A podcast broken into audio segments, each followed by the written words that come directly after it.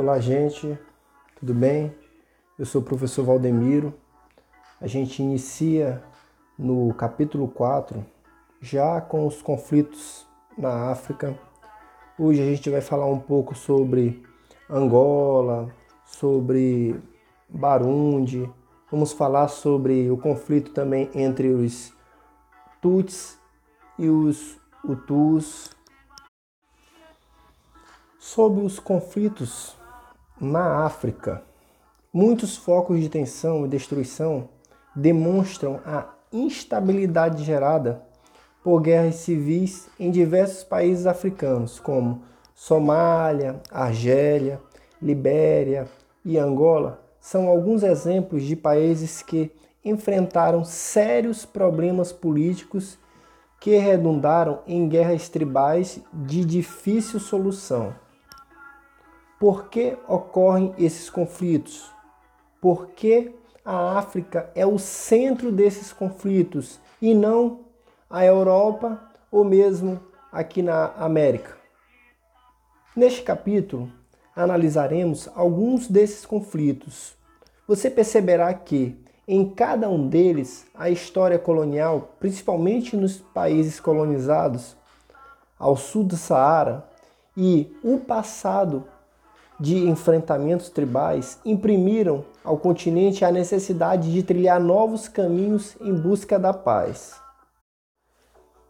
Em Angola, que é um país africano que mais se parece com o Brasil, colonizado por portugueses, foi um dos maiores fornecedores de mão de obra escrava para o nosso país contribuindo de modo significativo para a composição étnica da população brasileira. A escravização de muitos africanos no século XVI foi apenas o início do sofrimento de um povo que ainda não conseguiu se reorganizar politicamente, apesar da sua independência em 1975. A Guerra Civil Angolana tem raízes longínquas que estão no início da colonização portuguesa e posteriormente na Guerra Fria. Por muitos anos, vários grupos se formaram para lutar contra o colonialismo e, posteriormente, organizaram-se para disputa, disputar o poder.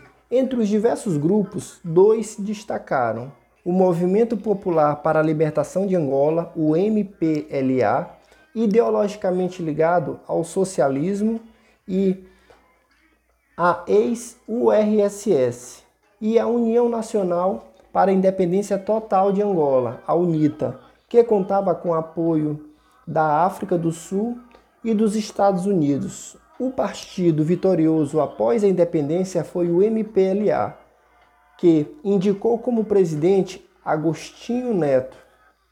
Em 1975, quando o governo português deixou Formalmente Angola, o MPLA controlava as regiões mais populosas, próximas à capital, Luanda, e foi reconhecido como o novo governo angolano.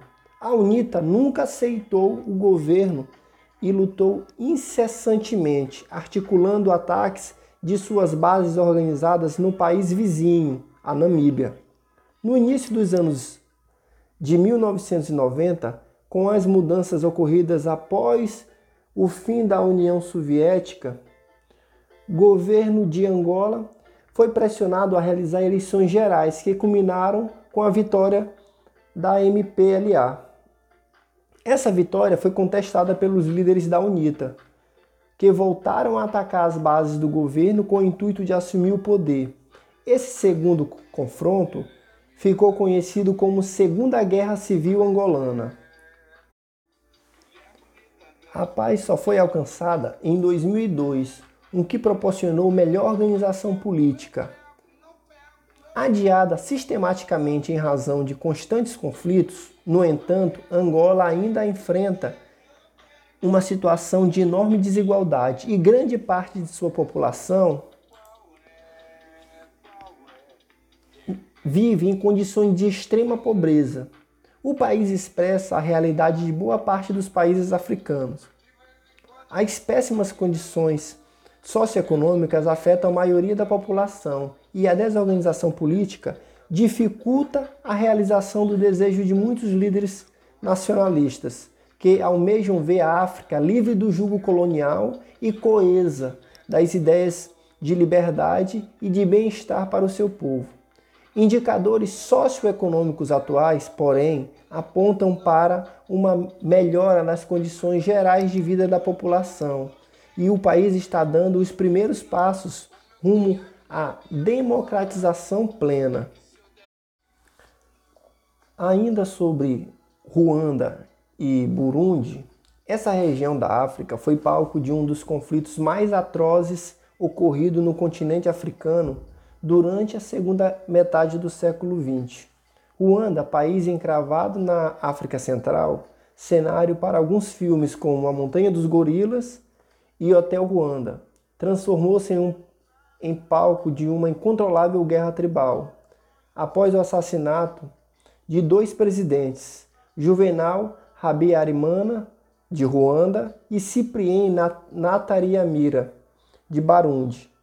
Em 1994, o avião em que viajavam foi derrubado quando aterrissavam em Kigali, capital de Ruanda. Os motivos dessa tragédia podem ser explicados apenas ao se ver a história de cada um desses países. Os dois presidentes, ambos da etnia Hutu, encontravam-se numa conferência de paz realizada na Tanzânia, cujo tema principal era a busca de possíveis soluções para os conflitos, para conflitos étnicos, que a cada década dizimava as populações dos dois países. A quem interessava a morte dos dois governantes? A possível resposta não explica a carnificina que se instalou na região. De certa forma, o conflito em Ruanda foi mais uma demonstração de que a realidade africana, no final do século XX, representava o efeito retardado da política colonial, que, ao definir as fronteiras da dominação, provocou a desintegração das relações tribais. Até a primeira metade do século XIX, as etnias Tutsi e Hutu viviam relativa harmonia no território que hoje corresponde a Ruanda e Burundi. Os Tuts, originários da Etiópia, fundaram seu reino por volta do século XV, no coração da África, área historicamente ocupada pela maioria Hutu. Os Tuts eram pastores e os Hutus trabalhavam na agricultura. Fisicamente, os dois povos também diferiam. Os Hutus tinha, tinham pele mais escura e menor estatura. Já os Tuts tinham pele mais clara, feições mais finas e eram mais altos, apesar das diferenças étnicas. Esses povos conviviam pacificamente até a chegada dos colonizadores. Com a colonização do continente africano, essa região sofreu profundas mudanças em sua estrutura social. Após ter sido inicialmente colonizada por alemães e posteriormente por, bel por belgas, a presença europeia provocou uma ruptura nas relações então vigentes. Os Tuts foram escolhidos para intermediar o processo de dominação colonial e ganharam cargos no governo. Passaram a ser treinados pelo, para o exército, além de ocuparem postos da burocracia local. Depois da interferência colonizadora, as escolas passaram a exigir estatura mínima para o ingresso aos estudos, com o intuito claro de dificultar o acesso dos Hutus à educação, visto que eles eram bem mais baixos do que os Tuts. Tais procedimentos favoreceram de forma significativa os Tuts, concedendo-lhes privilégios que acentuavam cada vez mais as diferenças étnicas entre os dois povos. Em 1959, houve a, houve a primeira reação Hutu. Durante uma noite, Hutus enfurecidos invadiram aldeias Tutsi, aprisionando seus moradores e cortando-lhes os pés com facões e foices.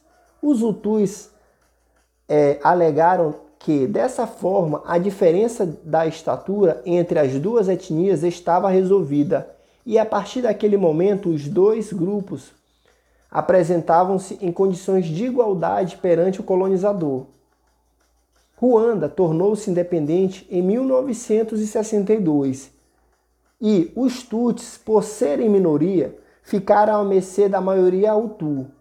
Muitos Tuts fugiram para Uganda, país vizinho de Ruanda, e lá se articularam para tentar reconquistar o poder.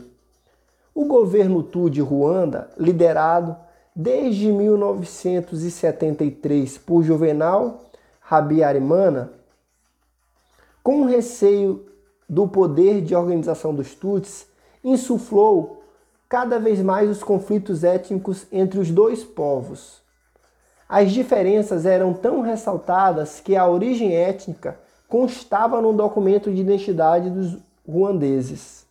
Naquela época, o governo ruandês chegou a cogitar a formação de área específica para a população Tutsi, repetindo com isso a ideia da criação dos bantustões, a moda sul-africana, como será visto neste capítulo, realizando um apartheid local. Essa tensão culminou no genocídio de Tutsi por Hutus, em 1994, em que 800 mil, de 800 mil a 1 milhão de pessoas foram mortas. Essa situação de conflito étnico não é específica de Ruanda. Burundi, país localizado ao sul de Ruanda, compartilha com os ruandeses essa realidade. Em outubro de 1995, o presidente Melchior Dadai, um Hutu eleito pela maioria, foi assassinado por milícias do exército local, de maioria Tutsi. Nos meses que se seguiram, os Hutus revoltados promoveram uma chacina que acabou em 80 mil mortes. Ainda hoje é difícil encontrar alguma família que não tenha tido familiares mortos durante os conflitos. Ruanda pode ser considerado mais um país africano marcado pela guerra civil. Com a maior parte de sua infraestrutura social, econômica e política destruída, tenta agora se recuperar.